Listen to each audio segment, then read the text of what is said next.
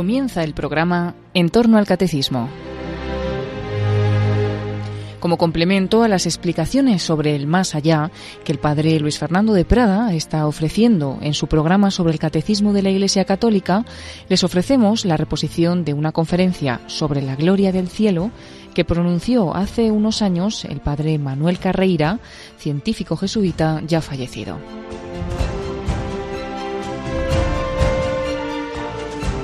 Ni ojo vio, ni oído oyó, ni le cabe a nadie en la cabeza lo que Dios tiene preparado para los que le quieren. De modo que todo lo que nosotros podemos decir es muy limitado y lo que Dios hace va mucho más allá de lo que entendemos y de lo que imaginamos. Pero podemos decir que Cristo es la fuente de esa vida de gozo eterno.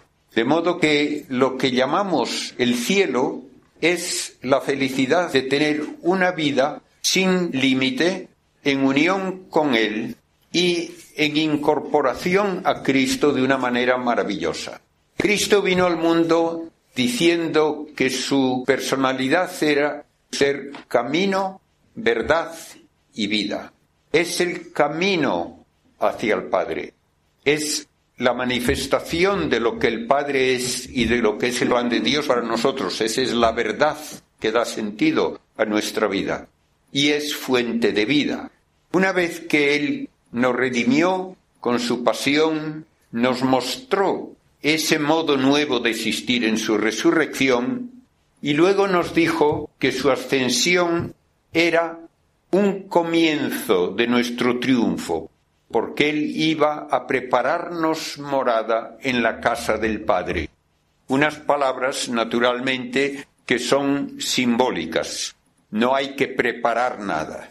Y no es una casa como un lugar construido y que hay que amueblar o hacer algo para hacerla habitable. No. Él simplemente nos indica que abre el camino por el cual nosotros debemos acercarnos a esa felicidad eterna. Y la razón de nuestra incorporación a Cristo es simplemente el que Él nos quiere. Y tiene una frase verdaderamente conmovedora en la última cena, en su oración final, cuando se dirige al Padre y le dice, Padre, quiero que donde esté yo estén también conmigo los que tú me diste, para que vean mi gloria que tú me has dado, porque me amaste antes de la creación del mundo. De modo que Cristo muestra como una psicología humana muy propia ya de un niño y de toda nuestra vida de relaciones, de familia y de amistad. Uno encuentra la máxima felicidad en compartirla con aquellos que le quieren y a quienes quiere. Yo lo he dicho de una forma muy elemental que ustedes todos sin duda lo han experimentado, que es que un niño a quien le han dado una buena nota o le han dado un premio en el colegio no para hasta enseñárselo a los papás. Y sólo entonces tiene la felicidad completa. Y Cristo está hablando de esa forma. Quiero que vean la felicidad que he tenido contigo, la gloria que he tenido contigo antes de que existiese el mundo. Y parece como que Cristo implica que no será feliz si está solo, no será feliz si no están con él esos amigos que le han acompañado, aun con todas sus debilidades y con todos sus defectos, pero que son sus amigos. Bien, pues él luego resume así su vida. Salí del Padre y vine al mundo. De nuevo dejo el mundo y me voy al Padre. Ahí, en una frase de lo más concisa posible, se nos dice cuál es el papel de Cristo. Salir del Padre, venir al mundo para darnos esa comunicación de verdad y vida para marcarnos el camino y luego deja el mundo y se va al Padre para luego tenernos a nosotros con Él. Y esto es lo que significa el desarrollo de la Iglesia, porque la Iglesia no es una especie de estructura burocrática, no. La Iglesia es un cuerpo, un cuerpo místico en que cada uno de nosotros tiene la vida de Cristo por una comunicación misteriosa.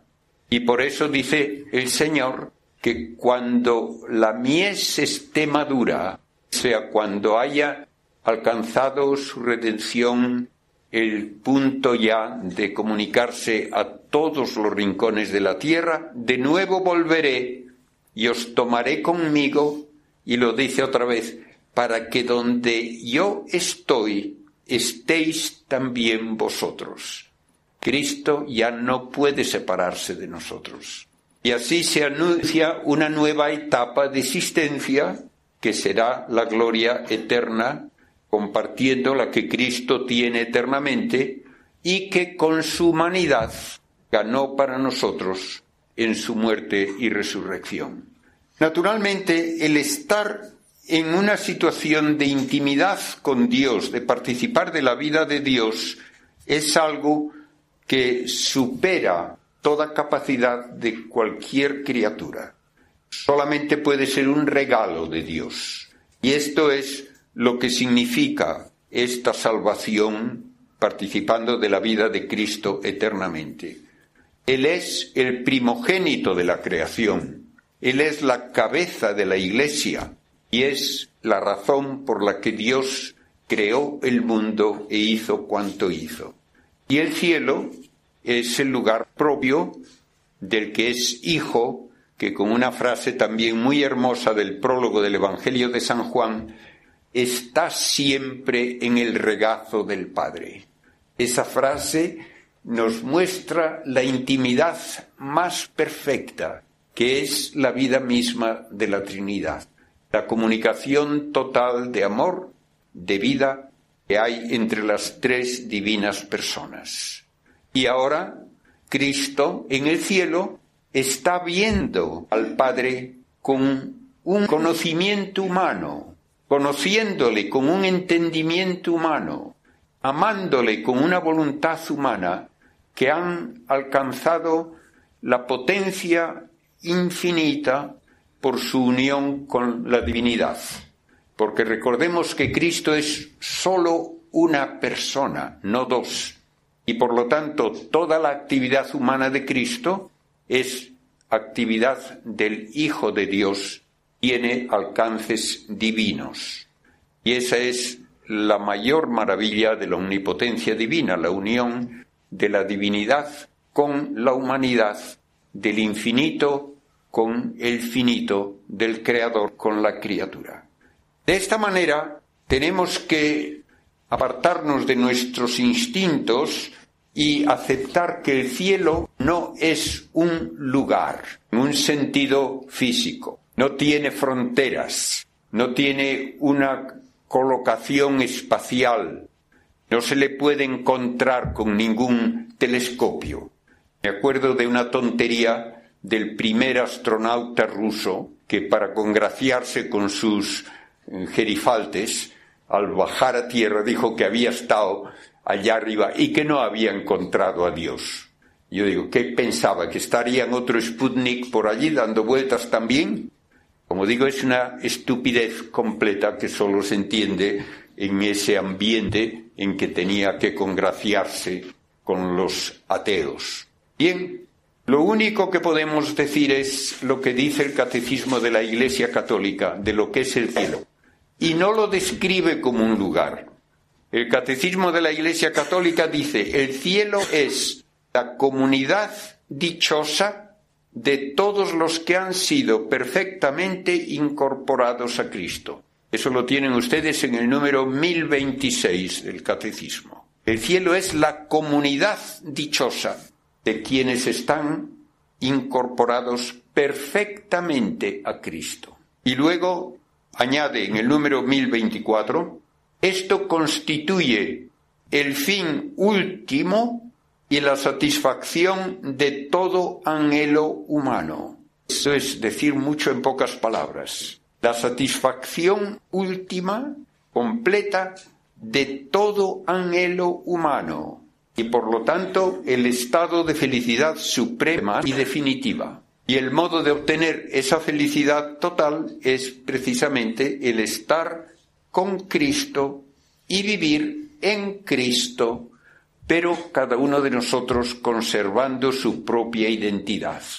Y en esto hay que subrayar que se aparta lo que nos dice la enseñanza cristiana de todo tipo de asimilación de estilo oriental del hinduismo, por ejemplo, en que uno se diluye en el todo y deja de tener una personalidad propia. No, no. Nosotros seguimos siendo las mismas personas que somos, pero ya en una unión nueva con la vitalidad de Cristo. De modo que conservaremos la propia identidad eternamente. Y es una maravilla pensar que nos conoceremos unos a otros a miles de millones, viendo que cada uno es distinto y que cada uno de una forma distinta refleja la infinita perfección de Dios. El mismo San Pablo lo dice también que como en el cielo astronómico cada estrella es distinta de las demás, también todos seremos, cada uno, una manera especial, única, de reflejar la infinita perfección de Dios. Y gozaremos viendo esa multiplicidad, viendo esa maravillosa variedad de formas de reflejar la perfección divina. De esta manera, no es simplemente el recuperar la inmortalidad perdida por el pecado. El cielo no es simplemente el no morir. No. Eso, que es parte necesaria naturalmente de esa vida eterna, no sería suficiente si no llevase consigo esta satisfacción de todo anhelo humano. ¿Y cuáles son los anhelos humanos? Pues los podemos resumir en tres, que son lo que expresamos como lo propio de la racionalidad, la búsqueda de verdad, belleza y bien. Eso es el anhelo humano en su totalidad. ¿Queremos conocerlo y entenderlo todo? La búsqueda de verdad.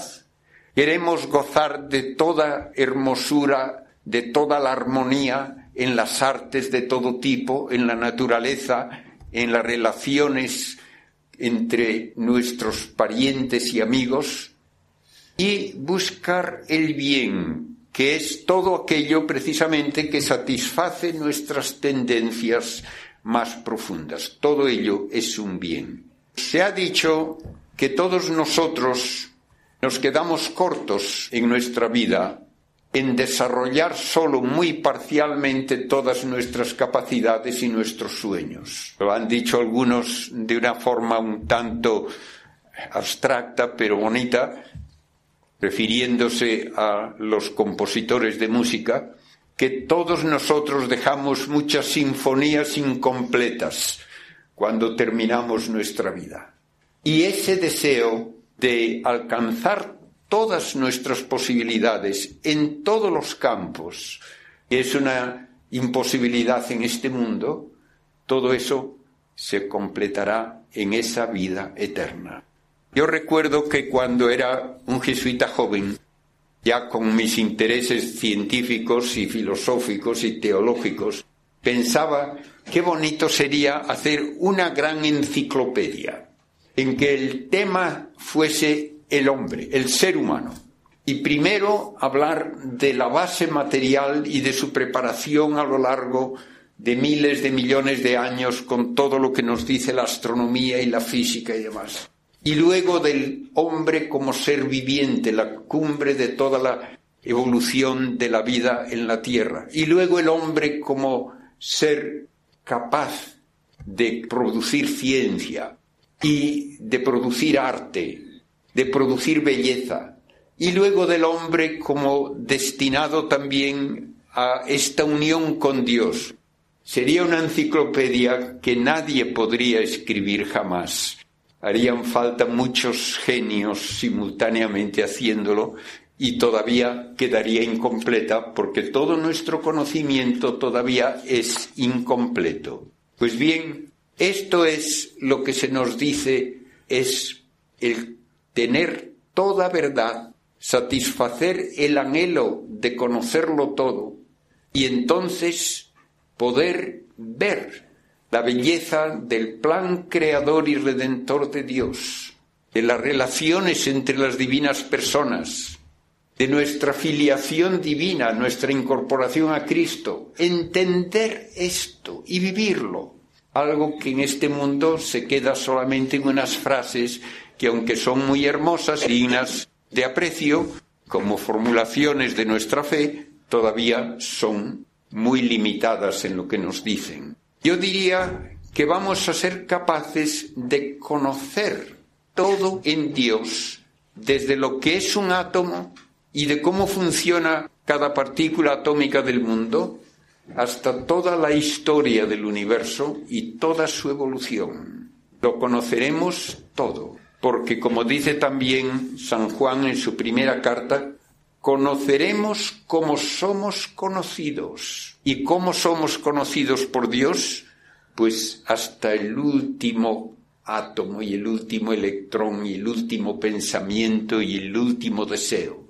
Conoceremos a Dios así y tendremos entonces esa maravilla de ver la sabiduría infinita de Dios que se realiza aun por medio de las flaquezas humanas.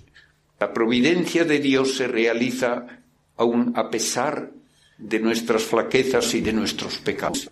Yo he pensado muchas veces que no valdría yo para ser omnipotente, porque iría por ahí arreglándolo todo automáticamente. No tendría paciencia de ver que algo está mal. Y nos va a costar trabajo darnos cuenta de que desde el punto de vista de Dios es más perfecto y más hermoso lo que ha hecho. ¿Cómo lo hace?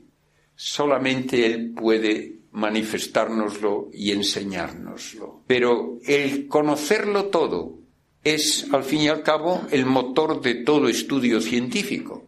Einstein tenía una frase que quedó muy marcada en su biografía. Dice, a mí finalmente no me interesa saber lo que hace este átomo o este otro. Lo que yo quisiera saber es si Dios pudo hacer las cosas de otra manera cuando creó el universo. Pues eso es difícil para un científico el contestarlo, pero lo sabremos. Y tendremos, pues, el conocimiento que llamamos intuitivo de Dios. Intus, en latín, significa dentro. Pues el conocimiento intuitivo es un conocimiento que no va por razonamientos poco a poco hasta llegar a la verdad, sino que es el verla, el ver esa verdad enteramente, podríamos decir, cara a cara, de un golpe.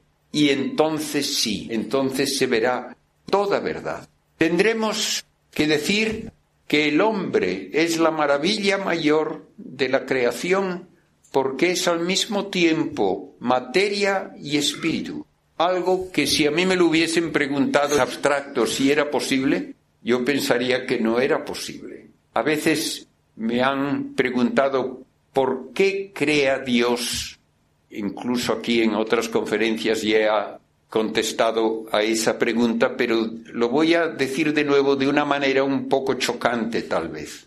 Habiendo creado a los ángeles, Dios, que son espíritus puros, que tienen un modo de vida parecido al de Dios mismo, sin límites de espacio ni de tiempo, que no envejecen, que son pura inteligencia y voluntad libre, ¿por qué se molesta Dios luego en crear a la materia? Y dándole vueltas al tema, se me ocurrió algo que les ofrezco como ocurrencia mía, no es parte de la teología si no les gusta. Pero yo decía para mí, ¿Qué les falta a los ángeles que no satisfizo a Dios completamente el haber creado ángeles?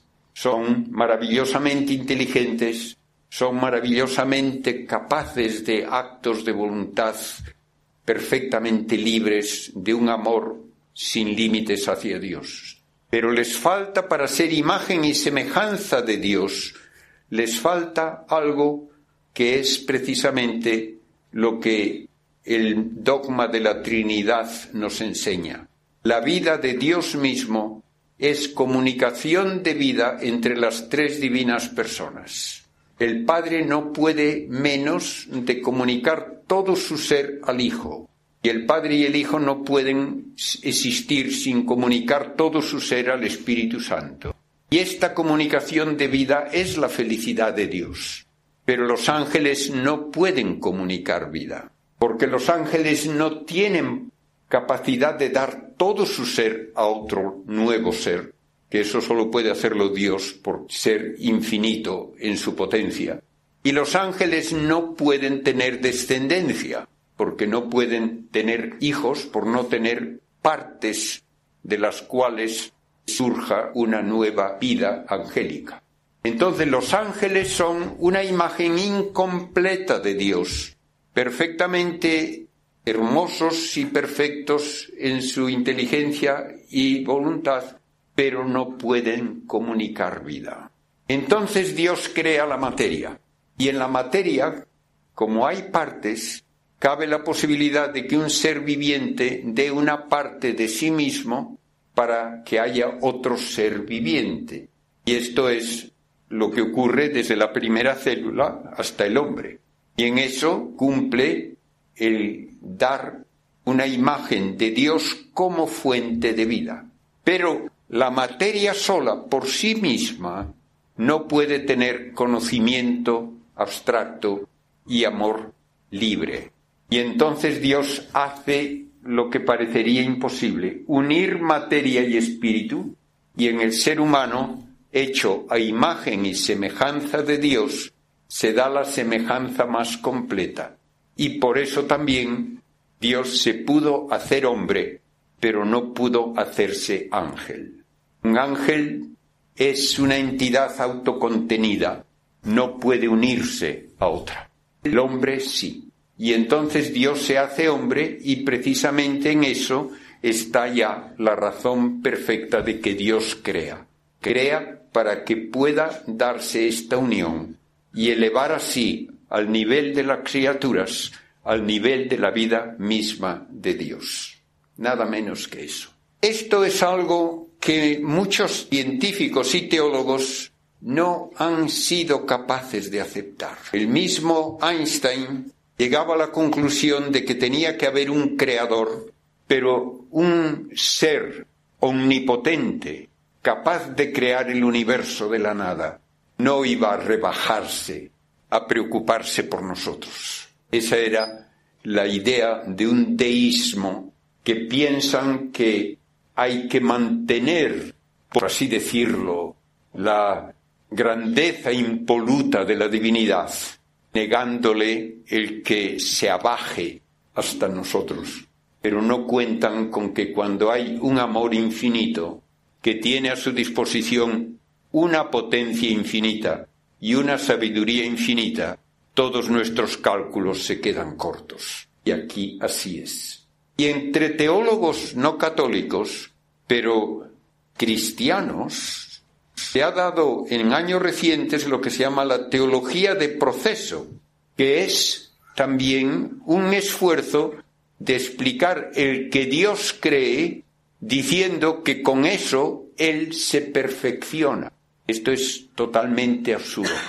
Dios es la infinita perfección, inmutable, y no cambia ni crea porque necesite desarrollar ninguna nueva potencia. Crea solamente por puro altruismo, por puro amor.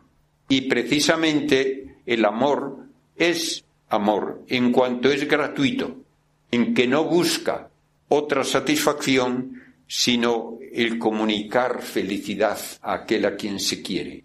Y por eso dice San Juan en su primera carta también, en eso está el amor, no en que nosotros hayamos amado a Dios, sino en que Él nos amó y envió a su Hijo como propiciación por nuestros pecados. El amor es la razón de todo lo que Dios hace y lo único que explica la creación y la redención. Pues bien, lo que tenemos que pensar, pues, como la vida que nos une a la vida misma de Dios, es sobre todo este amor en que vamos a entrar en la vida de familia de Dios. Vamos a ser todos hijos en el Hijo.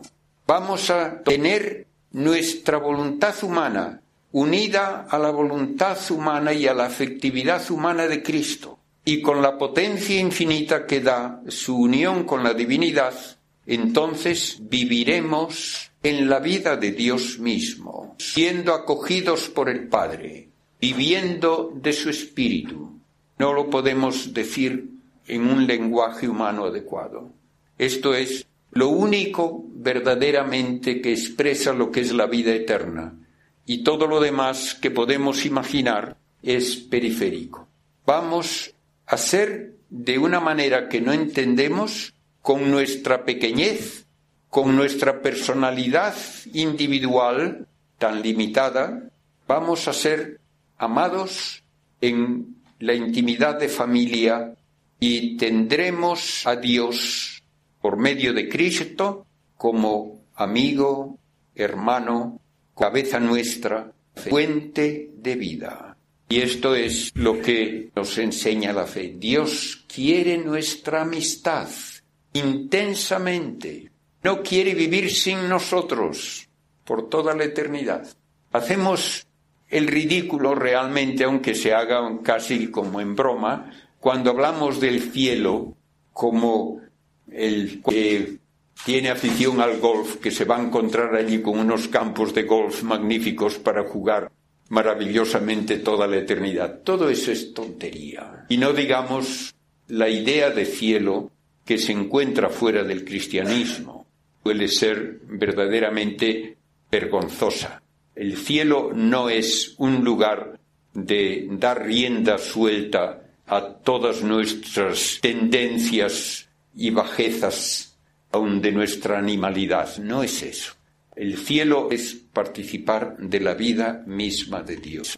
Si esto lo hemos dicho de nuestro entendimiento y voluntad, conocerlo todo, amar a Dios con el amor humano de cada uno de nosotros unido al corazón humano de Cristo, entonces podemos decir también que tendremos incluso, de algún modo que no sabemos explicar, una verdadera afectividad que implica también a nuestra naturaleza corporal. Cuando aquí uno es muy feliz, se le nota, se le nota en el modo de hablar, en, sus expresiones faciales, se le acelera el corazón.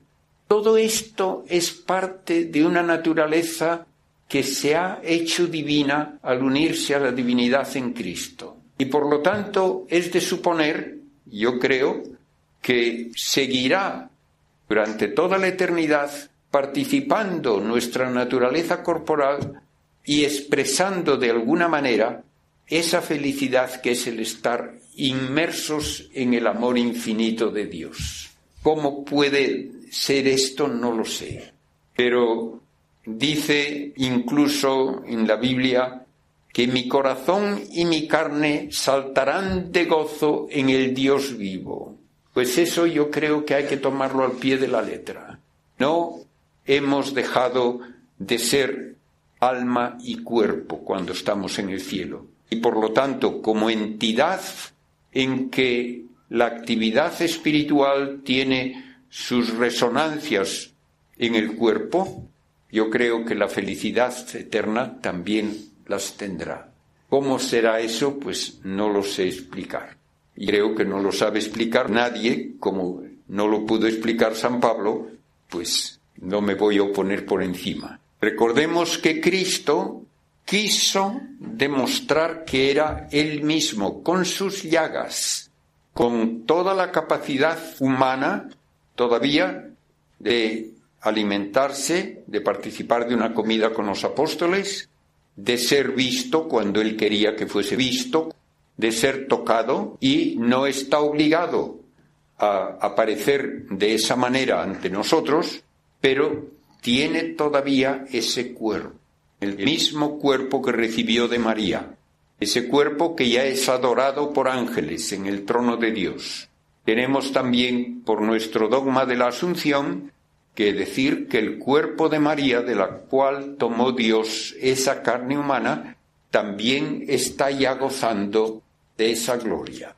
Y no sabemos cómo, no, pero es parte de nuestra fe que así es.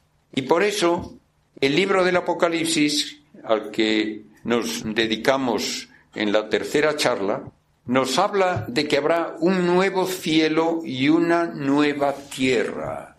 Y se agotan todas las imágenes prácticamente que pueden sugerir felicidad, que pueden sugerir un nuevo modo de vida. Se nos dice que será el cielo como una Jerusalén celestial. Jerusalén era la ciudad santa por antonomasia, pues es la Jerusalén celestial. No necesita sol, el Cordero es su luz. Allí no hay dolor, ni muerte, ni sufrimiento, ni pecado. Es una ciudad santa, y nos dice edificada sobre el fundamento de piedras vivas que son los apóstoles, y está llena de la presencia gloriosa de Dios, una presencia que no está confinada a un templo, sino que es como el aire que respiran los bienaventurados. Y aun esto se queda corto, porque da la impresión, una vez más, de un lugar donde de alguna forma, el modo de vida se parece al que ahora tenemos, aunque haya una luz nueva y no haga falta un templo. No, no es eso. Estos son símbolos y no podemos saber en qué consiste la parte, diríamos, material de ese nuevo cielo y nueva tierra. Para muchos de nosotros parece una pena que se destruyan todos los astros, que se destruyan todas las estrellas, que según la ciencia termine el universo siendo una inmensa burbuja de vacío, oscuridad y frío.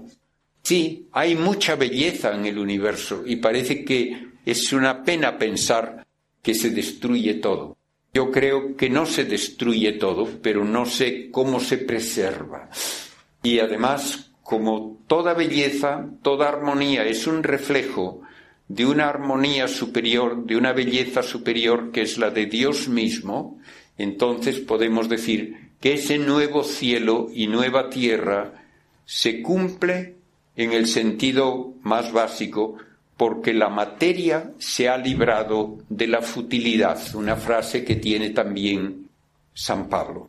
Si la materia se hubiese de destruir finalmente sin salvarse nada de su materialidad, no hubiese sido la materia redimida en cierto sentido, pero la venida de Cristo, que se hace hombre, que redime a la materia y la lleva al trono de Dios en su persona, y luego que nos redime a todos con la participación en su resurrección, eso sí libra a la materia de la futilidad. Ha cumplido su cometido y la materia participa también de la vida misma de Dios. Todas estas ideas son parte de nuestra fe y las han vivido de una manera muy especial y muy profunda grandes santos que han dejado frases que nos asombran por su optimismo, Recuerden la frase de nuestros místicos, vivo sin vivir en mí, y tan alta vida espero que muero porque no muero. Y decía Santa Teresa, la de Ávila, quiero ver a Dios, y para verlo debo morir. Y por lo tanto, los primeros cristianos hablaban de la muerte como el nuevo nacimiento a esa otra vida. Y así lo decía Santa Teresita, No estoy muriendo, estoy entrando en la vida. Y en el prefacio de difuntos, en la misa que ofrecemos, te dice, para tus fieles, Señor, la vida no termina, sino que se transforma. Eso es la visión cristiana de la muerte.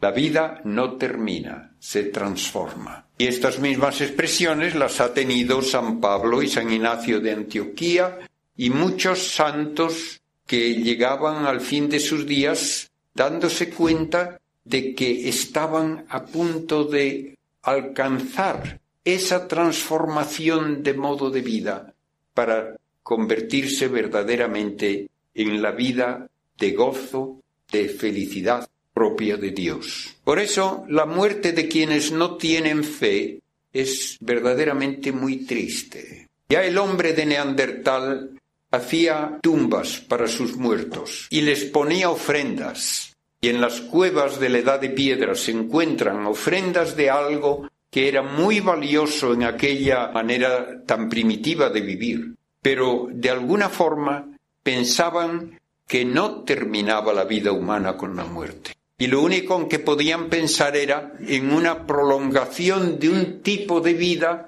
parecido y por lo tanto donde los utensilios propios del quehacer de cada día todavía serían útiles y por eso se los ponían. Y esto en todas las culturas se ha dado a lo largo de todos los siglos. Yo creo que el ateísmo no se dio hasta que nos quisimos presentar como espíritus fuertes. En una ocasión he tenido la oportunidad de mostrar lo que piensan grandes científicos acerca de Dios y algunos de ellos con frases hasta verdaderamente hirientes, premios Nobel. Tengo como citas de una docena de premios Nobel, de ciencias casi todos. Y lo que dicen, a veces yo no me hubiese atrevido a decirlo en público. un premio Nobel tiene prestigio suficiente para hablar sin que se asuste nadie. Y uno dice, solo un bobo puede ser ateo. Y otro dice, los filósofos que se las dan de ateos, primeramente, no saben ciencia, segundo, no saben filosofía. Y otro más volvía a usar también la frase hiriente. Solo alguien que no sabe ciencia puede ser ateo. Vemos en el fondo de toda nuestra búsqueda de verdad, vemos la sabiduría de un creador que ha hecho todo con número y medida. Está de moda hoy el decir que la Iglesia se ha opuesto al estudio científico. Es una idiotez total. El que dice eso es un ignorante completo de la historia de la ciencia. Precisamente en el occidente cristiano, donde todos vivían con la idea de que Dios ha hecho todo con número y medida, con sabiduría enorme, por lo tanto que el universo es lógicamente inteligible, es razonable el querer conocerlo. Solo en el occidente cristiano se desarrolló ciencia. En ninguna otra cultura se desarrolló ciencia en el sentido en que hoy hablamos de esto. Estoy hablando ya desde los últimos dos mil años. Y antes el único lugar donde se desarrolló ciencia como deseo de conocer la realidad como es fue en la racionalidad de Grecia. En los demás países no se desarrolló ciencia. Pues bien, la Iglesia siempre ha apreciado el conocimiento de la obra de Dios, precisamente porque ve en ella un reflejo de esa sabiduría y de ese poder y de ese amor que llevó a Dios a crear el mundo. Si ustedes salen del ámbito cristiano, ¿qué encuentran en el Oriente? Una serie absurda de reencarnaciones. ¿Para qué? Para finalmente cuando alguien ya se ha portado suficientemente bien en una de esas reencarnaciones, que deje de existir como individuo y se pierda anónimamente en un todo que no se sabe qué es. La dignidad humana exige nuestra pervivencia, cada uno de nosotros como persona única, como ya indiqué antes, reflejando de una manera especial la infinita perfección de Dios. Cada uno de nosotros llamados a ser miembros de Cristo, cabeza de la Iglesia y de toda la humanidad redimida. Recordemos también lo que nos dice nuestra teología y nuestra fe.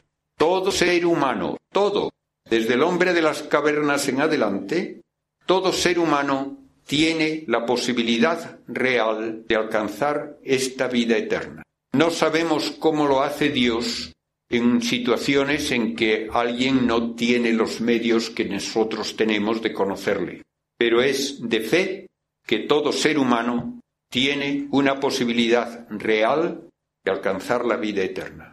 No hay nadie que quede fuera del ámbito de la redención de Cristo. Alguien me preguntaba por correo electrónico cómo se compaginaba el que hay que salvarse por medio de Cristo con el que se salvasen los que morían antes de que Cristo estuviese en el mundo. Para Dios no hay tiempo, para Dios no hay límites temporales. La redención de Cristo alcanza a todo ser humano de todos los tiempos.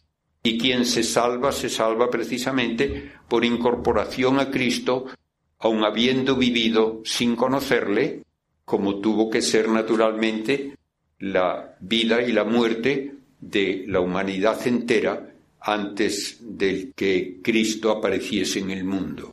Pero para Dios, como digo, no hay límites ni de poder, ni de sabiduría, ni de tiempo. Hay una idea que se ha propuesto por teólogos a lo largo de ya de muchos años, que toda persona en el momento final de su vida, en ese paso del tiempo a la eternidad, tiene una gracia especial de iluminar su mente para darse cuenta de cuál es su dignidad como imagen y semejanza de Dios, para darse cuenta del amor de Dios que le ha dado la existencia. Y en ese momento puede redimirse toda una vida de pecado y en ese momento puede hacerse un acto de aceptar gozosamente la dependencia de Dios y así entrar en comunión con Él.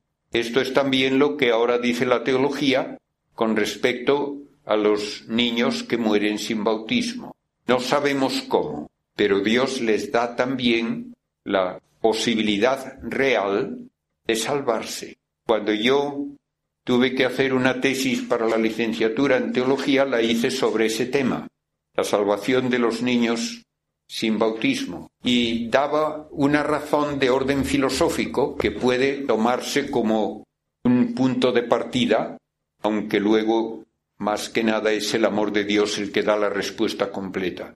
Pero la idea filosófica era que no parece aceptable ni justo que a un ser humano que Dios ha dotado de libertad se le dé un destino eterno, sea el que sea, sin haberle permitido nunca ejercer su libertad.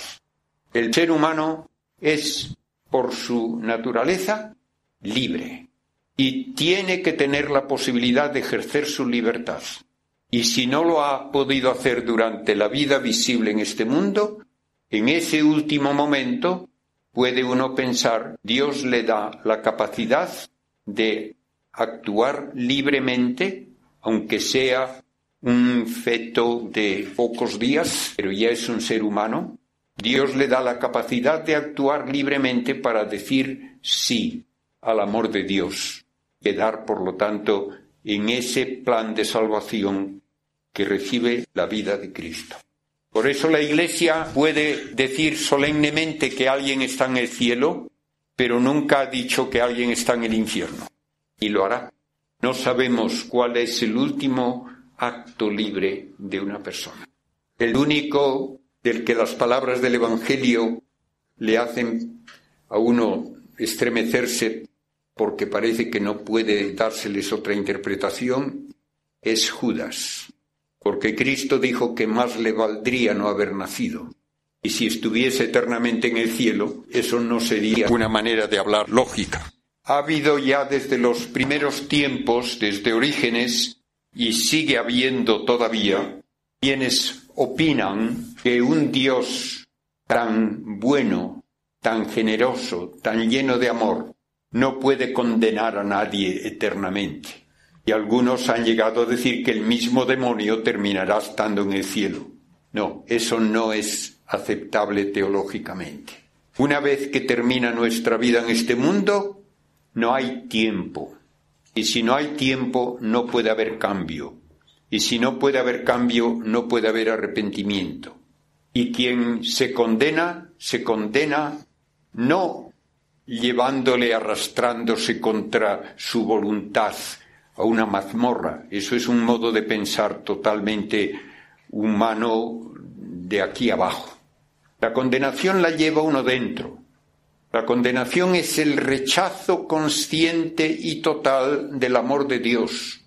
Es el odio a Dios convertido en modo de vida para siempre. Por eso no tiene remedio. Pero la Iglesia no dice que se condena a nadie precisamente porque no sabemos cuánto puede dar Dios de gracia y de luz para que aun el pecador más empedernido en el último momento, con un acto libre, alcance también la unión con Dios. Y a mí en esto me sirve de ejemplo maravilloso realmente el que Cristo estando en la cruz al buen ladrón, que no era bueno, le llamamos el buen ladrón, pero era un criminal, y él lo confesó que merecía la cruz, pero solo por decir a Cristo que de alguna manera estaba cierto que Cristo era justo y que de alguna manera le creía que era rey. Y solo le dice humildemente que se acuerde de él, que mueren juntos, y Cristo responde con la promesa más asombrosamente generosa. Hoy estarás conmigo en el paraíso. No le dice que le van a meter por la puerta trasera, ni que va a haber un periodo de restauración y de reformarlo para que sea digno de acercarse allá, no. Hoy estarás conmigo en el paraíso. Pues si eso ocurrió en el momento en que el Señor estaba en tal sufrimiento y fue la única luz de alegría que tuvo Cristo durante toda su pasión, puede ocurrir en cualquier caso con cualquier ser humano. Y por eso la Iglesia, como digo, nos pide que recemos por todos los difuntos, no por los santos, sino por los que más lo necesitamos por los pecadores. Recuerdo que cuando me enteré que había muerto Stalin, ofrecí la misa por él, pensando que alguien debía pedir a Dios también perdón para alguien que sin duda lo necesitaba mucho, aunque no lo mereciese, y eso solo Dios lo sabe. Pero no se desespera nunca de la salvación de nadie. Finalmente, ¿qué hay como alternativa a esta vida eterna? En la filosofía y en el modo de pensar moderno?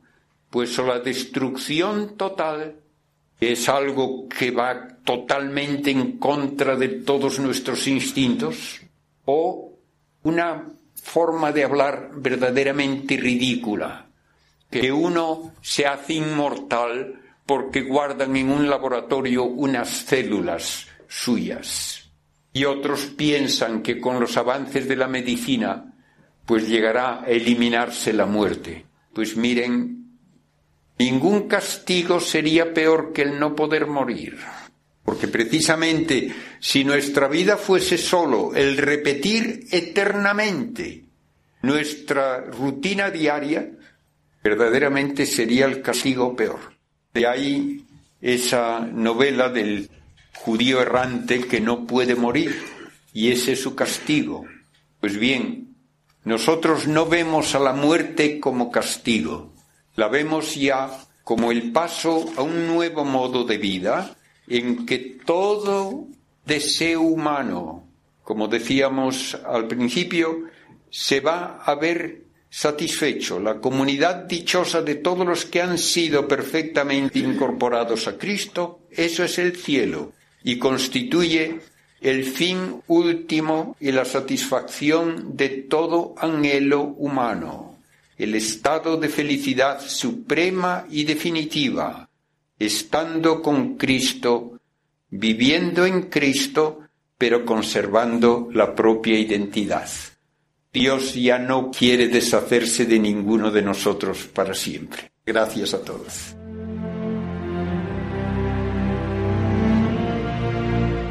Así finaliza en Radio María en torno al catecismo.